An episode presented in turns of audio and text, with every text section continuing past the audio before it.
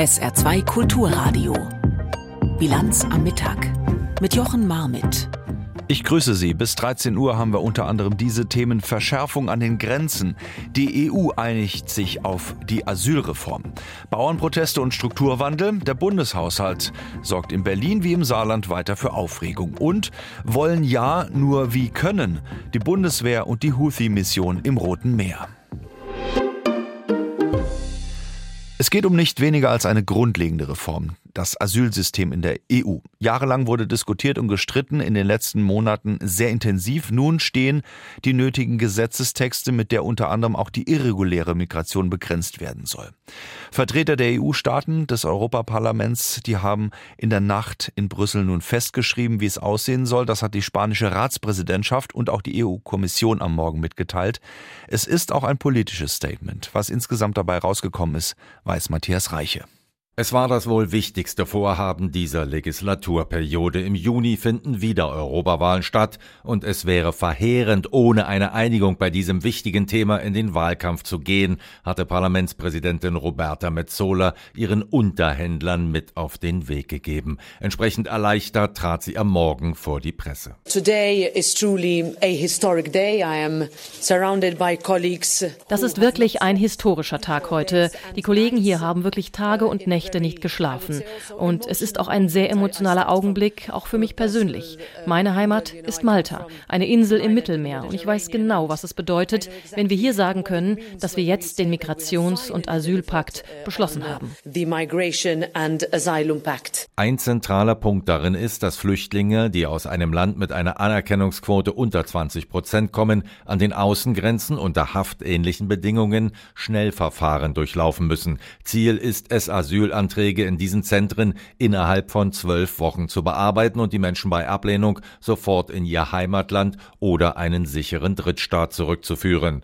Das bedeutet endlich die Wiederherstellung der Dublin-Regeln, wonach die Ankunftsländer grundsätzlich für die Asylverfahren verantwortlich sind, sagte FDP-Europapolitiker Jan-Christoph Oetjen. Nach langen und intensiven Verhandlungen haben sich das Europäische Parlament und die Mitgliedstaaten auf diesen Pakt geeinigt, der als Herzstück die Grenzverfahren an den europäischen Außengrenzen haben, die dafür sorgen werden, dass die Zahl irregulär ankommender Migranten in der Europäischen Union deutlich sinken wird. Ebenfalls bei der Marathonsitzung dabei war Birgit Sippel. Die SPD-Politikerin verhandelte für das Parlament die neue Screening-Verordnung, mit der künftig jeder irregulär Ankommende empfangen werden soll. Irregulär eingereiste Menschen werden künftig also registriert und sie durchlaufen auch eine Sicherheitsprüfung. Und ich glaube, damit haben wir eine sehr gute Grundlage für alle danach folgenden Verfahren geschaffen. Kritiker sprechen von der massivsten Verschärfung des europäischen Asyl- und Migrationsrechts seit Gründung der Europäischen Union.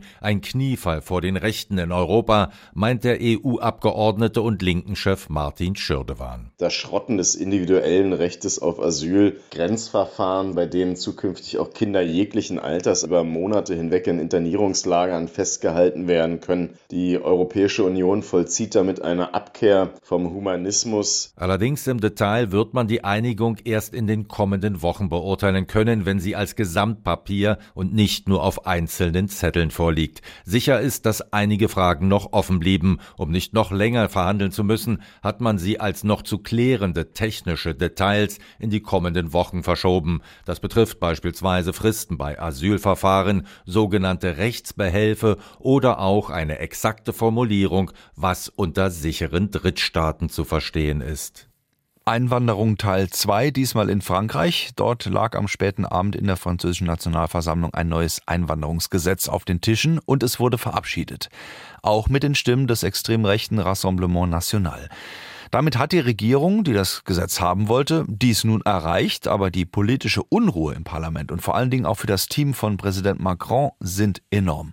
Caroline Diller. Voici le résultat du scrutin. Pour 349, contre 186. L'Assemblée nationale a adopté. Am späten Dienstagabend konnte Parlamentspräsidentin Yael Brun-Pivet eine deutliche Mehrheit für das Gesetz verkünden. Eine Mehrheit allerdings, die auch mit den Stimmen des extrem rechten Rassemblement National entstanden war. Regierungschefin Elisabeth Born wollte am Morgen bei France Inter aber vor allem eines betonen. Ich habe das Gefühl, meine Pflicht erfüllt zu haben. Unser Ziel war, ein Gesetz zu verabschieden mit Maßnahmen, die nützlich und effizient sind und die die Menschen von uns erwarten. Es geht einerseits darum, Menschen ohne Bleiberecht schneller und konsequenter abzuschieben und andererseits um bessere Integration derjenigen, die wir aufnehmen möchten et mieux intégrer ceux que nous choisissons d'accueillir. Präsident Macron und die Regierung betonen einen parlamentarischen Erfolg, der aber einen bitteren Beigeschmack hat. Zwar wäre das Gesetz auch durchgegangen, wenn der Rassemblement National sich enthalten hätte, nicht aber, wenn der Großteil der Fraktion dagegen gestimmt hätte. Zur Überraschung und wohl auch zum Entsetzen des Regierungslagers hatte Fraktionschefin Marine Le Pen aber schon am Nachmittag angekündigt, den Text mitzutragen, auch wenn der ihr in vielen Punkten nicht weit genug geht. On peut tout de même se réjouir d'une avancée idéologique, d'une victoire même idéologique du Rassemblement national. Wir können von einem ideologischen Sieg des Rassemblement National sprechen. Der ursprüngliche Entwurf hätte neue Möglichkeiten für massive Einwanderung geschaffen. Der jetzige Text ist ein kleiner Schritt, aber mit ihm werden die Einwanderungsregeln zumindest ein bisschen verschärft.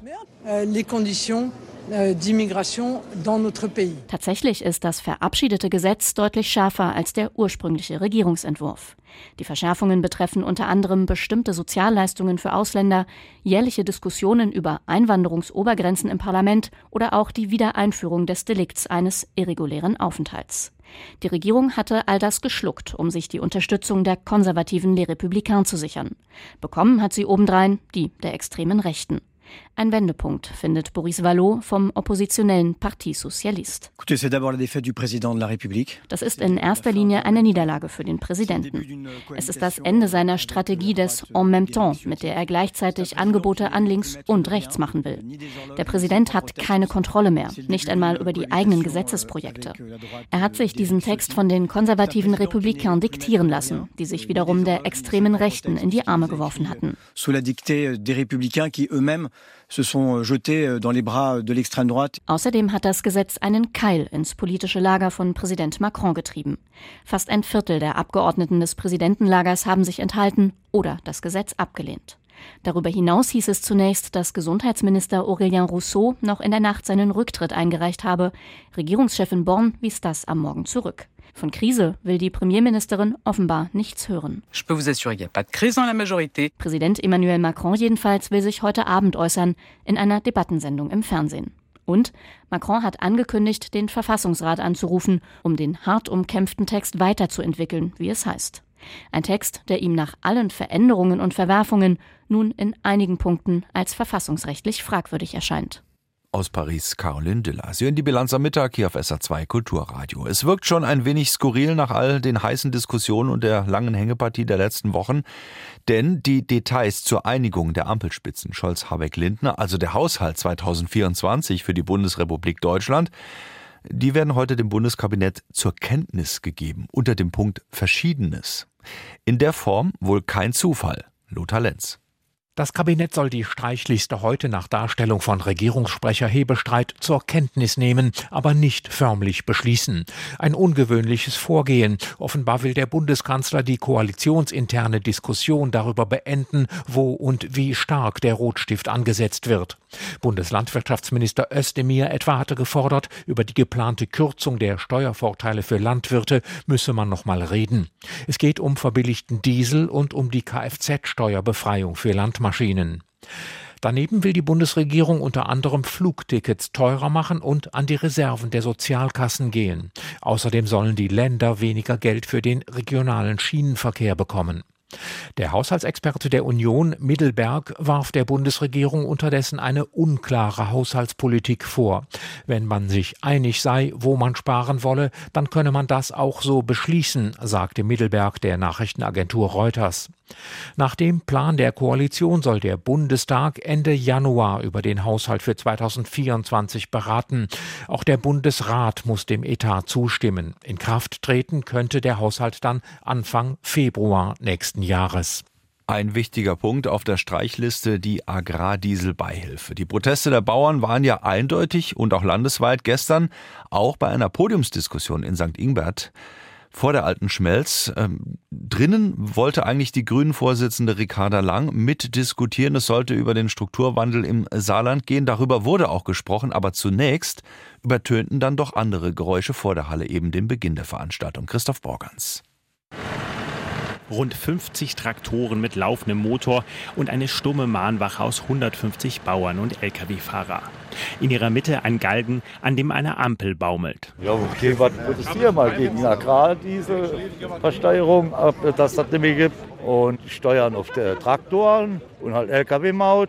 Die Lebensmittel gehen alles nochmal teurer. Ne? Die Spritpreise steigen an mit ihren CO2-Steuern. Wenn die Ampel bis zum 8. Januar die Streichung nicht zurücknimmt, wollen die Landwirte weiter demonstrieren. Auch zu Blockaden könnte es dann kommen. Wir sitzen hier im Saarland an der Grenze. Wenn wir hier die Autobahn zumachen, dann geht gar nichts mehr. Trotz Drohung bleibt es ausgesprochen friedlich. Was auch daran liegt, dass Ricarda Lang eine Abordnung der Demonstranten in die Halle einlädt, um sich die Forderungen anzuhören. Natürlich habe ich zugehört und ich glaube, das ist auch ganz wichtig, dass Politik niemals über den Kopf der Menschen stattfindet. Und natürlich nehme ich den Input nochmal mit. Ich weiß aber, dass das an der Stelle gar nicht so sehr notwendig ist, da Cem Özdemir die Sorgen der Bauern sowieso auf dem Schirm hat. Den Kompromiss in Frage stellen stellen wolle sie nicht. Aber wenn jetzt verschiedene Koalitionspartner, es waren jetzt alle drei, sich aussprechen dafür, dass man sieht, auch durch die Proteste der Bauern, dass hier noch mal etwas passieren wird, dann können wir ganz konkret nach einer Lösung suchen, wie das hier anders finanziert werden kann. Die Finanzierung des grünen Stahlumbaus ist indessen mit der Genehmigung der EU nun gesichert und war natürlich Thema auf dem Podium. Die Frage ist heutzutage nicht mehr, ob Stahl in Zukunft grün sein wird. Der wird grün sein, die Frage ist, ob er in den USA produziert wird oder ob er hier im Saarland produziert wird. Und das ist die zentrale Aufgabe, vor der wir gerade stehen. Die Energiewende bis 2035 sei ohne Windräder und somit ohne Stahl nicht zu machen.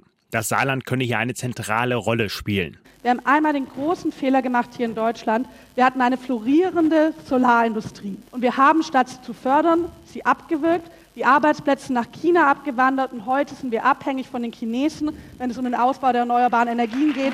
Den Fehler sollten wir einfach aus meiner Sicht nicht nochmal wiederholen. Für Martin Schlechter, der für den Verband der Metall- und Elektroindustrie auf dem Podium saß, reicht die Förderung alleine nicht. Die große Herausforderung sei es, mit dem grünen Stahl auf dem Weltmarkt konkurrenzfähig zu sein. Vor allem aber brauche der grüne Stahl grünen Strom. Also wenn wir uns die Zahlen angucken, wird mir Angst und Bange. Wenn ich die Ausbauziele mir anschaue, die wir bisher erreicht haben, wir liegen im Moment bei knapp über 50 Prozent dem Anteil der Erneuerbaren am generellen Stromverbrauch. Und wir haben das ganz große Thema Wasserstoff. Keiner sagt uns, wo die ausreichenden Mengen Wasserstoff herkommen und zu welchem Preis. Außerdem fehle es an der Infrastruktur, um den Strom zu verteilen. Ähm, da gibt es viele Pläne am Reißbrett, aber wir haben die Tausende von Kilometer Leitungen noch nicht verlegt und auch die Tausenden Pipeline, Kilometer von Pipelines auch noch nicht. Und so ähnlich sieht es auch Ronja Bachall von Fridays for Future. Ich würde jetzt gerne sagen, ja, wir als Saarland, wir sind der Transformationsort. Bei uns gibt es grünen Wasserstoff, bei uns wird alles geil. Aber ich sehe es momentan nicht. Also ich sehe, dass daran gearbeitet wird. Ich sehe das. Und es ist wichtig, weil das ist das Pilotprojekt schlechthin, was wir im Saarland haben. Aber ich bin nicht mehr optimistisch. Christoph Borgans berichtete von der Podiumsdiskussion und den Protesten gestern in St. Ingbert, was übrigens die Kürzung des Agrardiesels angeht. So heißt es aus Regierungskreisen aktuell, man suche nach einer Lösung für kleine Betriebe von bis zu 80 Hektar Größe. Da ist also auf jeden Fall das letzte Wort anscheinend noch nicht gesprochen. Fortsetzung folgt. Sie hören die Bilanz am Mittag, jetzt mit weiteren Meldungen des Tages hier auf SA2 Kulturradio. Die hat Peter Weizmann. Der frühere US-Präsident Trump darf bei den Präsidentschaftsvorwahlen im nächsten Jahr nicht in Colorado antreten. Das hat das oberste Gericht des Bundesstaates entschieden. Die Richter sagten zur Begründung, Trump habe im Januar 2021 seine Anhänger zum Sturm auf das Kapitol in Washington angestachelt. Nach einem Zusatzartikel in der US-Verfassung darf sich niemand um ein Amt auf Bundesebene bewerben, wenn er an einem Aufstand gegen die USA beteiligt war oder dazu ermutigt hat. Ob das auch für das Präsidentenamt gilt, ist jedoch unklar. Die aktuelle Entscheidung bezieht sich nur auf den Bundesstaat Colorado. Trumps Anwälte haben angekündigt, Berufung einzulegen. Die hohen Infektionszahlen bei akuten Atemwegserkrankungen bringen Arztpraxen an ihre Belastungsgrenze. Hausärzteverbandschef Bayer sagte dem Redaktionsnetzwerk Deutschland, die Praxen liefen einmal mehr auf dem Zahnfleisch. Viele Patientinnen und Patienten bekämen oft keine Termine mehr, die Wartezeiten würden immer länger und für die Behandlung selbst bleibe kaum noch Zeit. Die Hausärzte fordern deshalb einen Krisengipfel mit Gesundheitsminister Lauterbach, um Bürokratie abzubauen und die hausärztliche Versorgung sicherzustellen. Während bundesweit immer weniger Wohnungen leer stehen, ist der Anteil im Saarland konstant geblieben. Das geht aus einer Analyse des Marktforschungsinstituts Empirica hervor. Demnach lag die Leerstandsquote Ende 2022 bundesweit bei 2,5 Prozent der Wohnungen. Im Saarland waren es etwa 4 Prozent. Wie ein Empirica-Sprecher erklärte, verliert das Saarland im Vergleich zu anderen Regionen mehr Einwohner, die wegziehen. Ausgeglichen habe dies die Zuwanderung etwa aus Syrien oder der Ukraine. Saarlandweit die meisten Leerstände verzeichnete das Institut im Landkreis Neunkirchen mit mehr als sieben Prozent. Der Regisseur und Drehbuchautor Christian Schwocho ist Ehrengast beim kommenden Filmfestival Max Ophüls Preis in Saarbrücken. Wie die Organisatoren mitteilten, werden im Rahmen des Festivals im Januar drei seiner Filme gezeigt. Schwocho werde außerdem eine Meisterklasse für die anwesenden Talente ausrichten. Zudem sei ein öffentliches Werkstattgespräch mit ihm geplant. Schwocho war 2018 Mitglied der Spielfilmjury des Filmfestivals. 2008 hat er dort mit seinem Film Novemberkind den Publikumspreis gewonnen. Der Sänger und Entertainer Gunther Emmerlich ist tot. Wie sein Management mitteilte, starb er überraschend im Alter von 79 Jahren zu Hause in Thüringen an Herzversagen. Emmerlich stand rund 60 Jahre auf der Bühne. Davon war er 20 Jahre lang als Bass festes Ensemblemitglied an der Semperoper Dresden. 1990 bekam Emmerlich den Bambi. 1997 wurde er mit dem Bundesverdienstkreuz ausgezeichnet. Wie stark sind die Signale für eine neue Feuerpause? Eine der Fragen, die uns beim Blick auf den Krieg in Nahost beschäftigen, denn zwischen Israel und der Terrororganisation Hamas gibt es offenbar neue diplomatische Bemühungen für eine neue humanitäre Feuerpause. Und die Gespräche dazu werden in Kairo geführt. Diese wäre so oder so dringend nötig, sowohl für die Menschen in Gaza als auch in Israel, denn die Gewalt nimmt gleich an mehreren Stellen immer weiter zu. Jan-Christoph Kitzler. Während die Kämpfe im Gazastreifen weitergehen, ist auch im besetzten Westjordanland die Gewalt anhaltend hoch. Immer wieder gibt es dort israelische Militäreinsätze. Ziel ist es, aus israelischer Sicht zu verhindern, dass auch dort Gewalt ausbricht. Das Vorgehen der israelischen Armee war jetzt auch Thema im täglichen Briefing des israelischen Militärsprechers Daniel Hagari. In Judäa und Samaria hat ein Terrorist ein israelisches Fahrzeug nahe Rawabi beschossen. Ein israelischer Zivilist wurde verletzt. Wir verfolgen den Terroristen. IDF-Soldaten machen weiterhin jede Nacht offensive Operationen in Judäa und Samaria. Seit Beginn des Krieges haben wir mehr als 2400 gesuchte Personen festgenommen. Palästinensische Quellen sprechen von mehr als 4500 Festnahmen seit dem 7. Oktober. Die israelische Gefängnisbehörde wurde gestern in Berichten zitiert, die beschreiben, dass der Platz in israelischen Gefängnissen eng geworden ist. Freigelassene Palästinenser haben von Misshandlungen und Folter berichtet, unabhängig überprüfen lässt sich das nicht. Tatsächlich wurden, nach Angaben palästinensischer Gesundheitsbehörden, seit Beginn des Krieges rund 300 Palästinenser im Westjordanland getötet. Darunter sind bewaffnete Kämpfer, aber auch mindestens 65 Minderjährige. In den sozialen Medien kursieren Bilder von gezielten Tötungen von Menschen, die verletzt auf dem Boden liegen durch israelische Soldaten. Auch diese Bilder lassen sich nicht überprüfen. Die Terrororganisation Hamas, die Israel am 7. Oktober zusammen mit anderen Gruppierungen aus dem Gazastreifen überfallen hatte, versucht die Lage im Westjordanland propagandistisch zu nutzen. Bassem Naim, ein früherer Minister im Gazastreifen, der inzwischen im Libanon ist, sagte in einer Videobotschaft, As of the occupied West Bank and Jerusalem, im besetzten Westjordanland und in Jerusalem haben die israelischen Besatzungstruppen ihr hartes Durchgreifen gegen palästinensische Zivilisten intensiviert. Über 300 Palästinenser haben sie getötet, darunter mindestens 70 Minderjährige und seit dem 7. Oktober haben sie mehr als 4500 Palästinenser inhaftiert. Von der palästinensischen Politik im Westjordanland kommen aber inzwischen auch immer mehr kritische Töne zum Vorgehen der Hamas. Vor einigen Tagen hatten ranghohe Politiker noch über eine Beteiligung der Hamas an einer palästinensischen Regierung nach dem Krieg im Gazastreifen spekuliert. Mohammed al-Habash, ein Berater von Palästinenser Präsident Abbas, ging nun öffentlich hart mit der Hamas ins Gericht.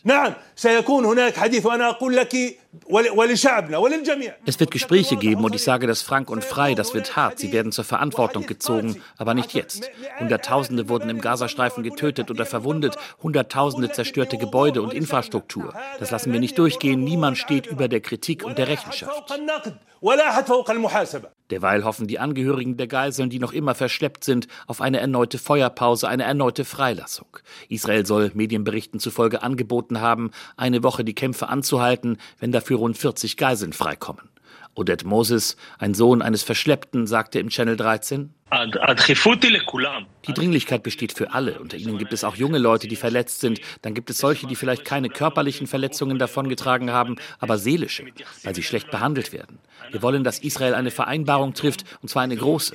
Ich selbst bin auch Anwohner des Grenzgebietes zum Gazastreifen. Mir ist klar, dass sich die Sicherheitslage ändern muss, aber unsere Zukunft wird mit der Befreiung aller Geiseln beginnen. Die Verhandlungen über einen neuen Geiseldeal laufen im Hintergrund und werden immer intensiver. Bis er zustande kommt, könnte es aber noch dauern.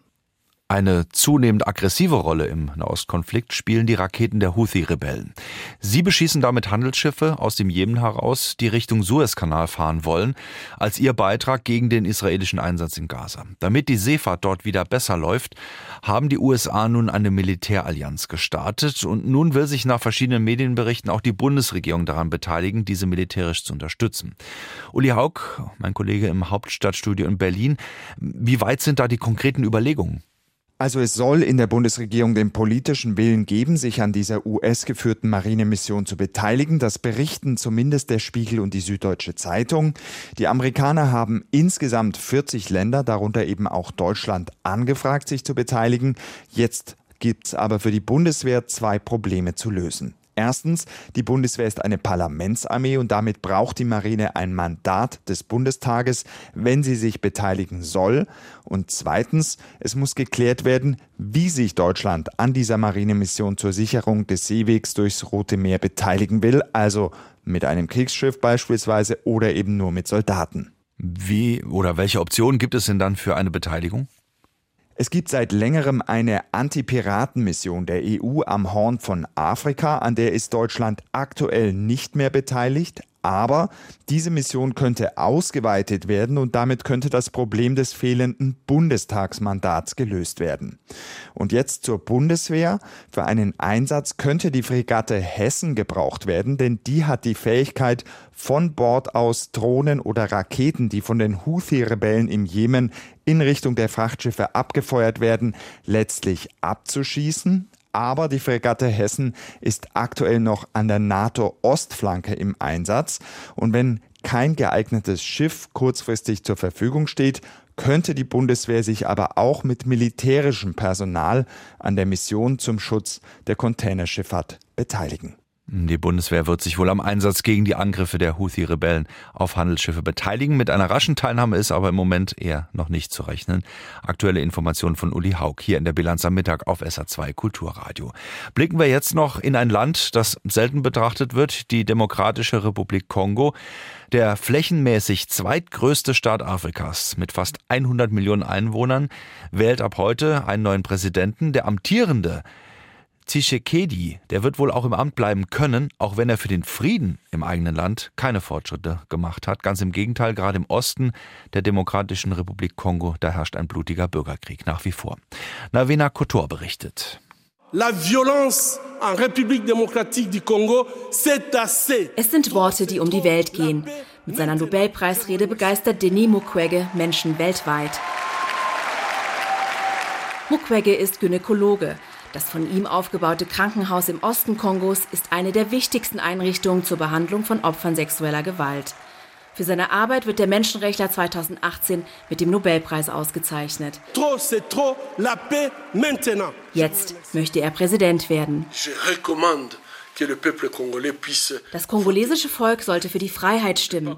Wir können nicht mehr ein System unterstützen, das nichts unternimmt, damit die Menschen nicht mehr hungern müssen und in Frieden leben können. So sehr Denis Mukwege vielen Kongolesen aus der Seele spricht, so unwahrscheinlich ist es, dass er die Wahl gewinnen wird. Die besten Chancen werden Amtsinhaber Felix Tshisekedi eingeräumt. Gegen den Staatsapparat des Präsidenten haben Kandidaten wie Mukwege keine Chance. Im Hubschrauber kommt Chisekedi auf einer Wahlveranstaltung an.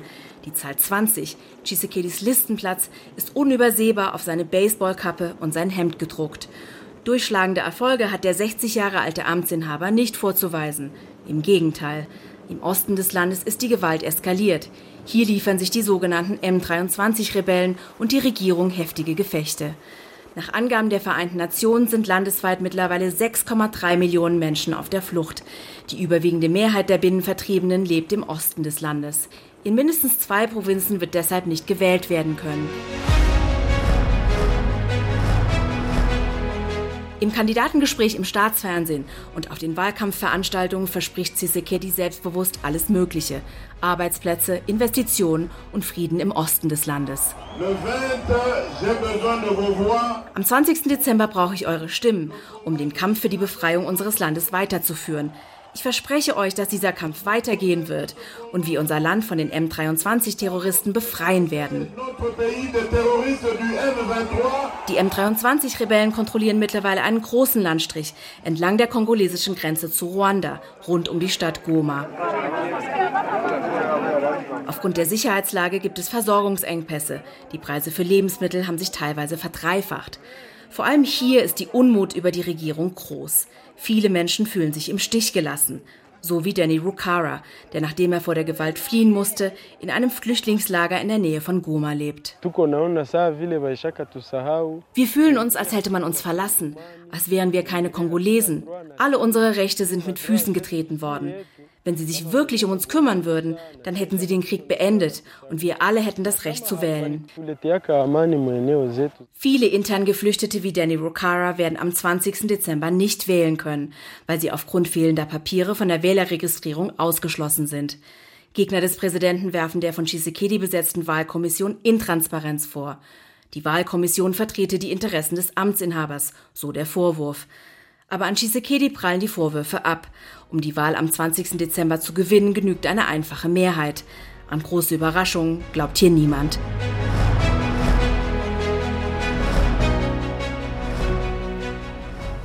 Navena Kotor über die Wahlen in der Demokratischen Republik Kongo. Bleibt uns noch der Blick aufs Wetter für Saarland heute. Zunächst ist es ja noch trocken. Hier und da kann auch die Sonne mal sich blicken lassen, aber zum Abend hin auch Schauer durchaus möglich. Temperaturen heute vier bis sieben Grad. Und der mäßige Wind, der mit starken Böen heute erst daherkommt, der wird in den nächsten Tagen noch ein klein bisschen stärker werden. Morgen dann auch sogar mit stürmischen Böen unterwegs. Der Donnerstag geprägt dann von zeitweise Regen und dichten Wolken fünf bis acht Grad. Und wenn ich Ihnen schon mal den Blick auf die Feiertage, die da anstehen, erlaube, da ist es so, wir haben also regnerisches Wetter, hier und da Auflockerung und Schauer mit Temperaturen zwischen 7 und 11 Grad und das auch an Heiligabend. Soweit die Bilanz am Mittag. Am Mikrofon war Jochen Marmit. SR2 Kulturradio. Auslandspresseschau. Lange hat sich die katholische Kirche gesträubt. Jetzt hat es Papst Franziskus Priestern erlaubt, homosexuelle Paare zu segnen. Die Irish Times aus Irland begrüßt die Erklärung des Kirchenoberhaupts. Priester dürfen nun gleichgeschlechtliche Paare segnen, deren Ehen allerdings nicht. Trotzdem markiert dies einen dramatischen, willkommenen und überfälligen Schritt hin zur Anerkennung von LGBTQ-Katholiken in der Kirche. In einem Urteil aus dem Jahr 2021 hatte der Vatikan die Segnung gleichgeschlechtlicher Partnerschaften noch strikt abgelehnt.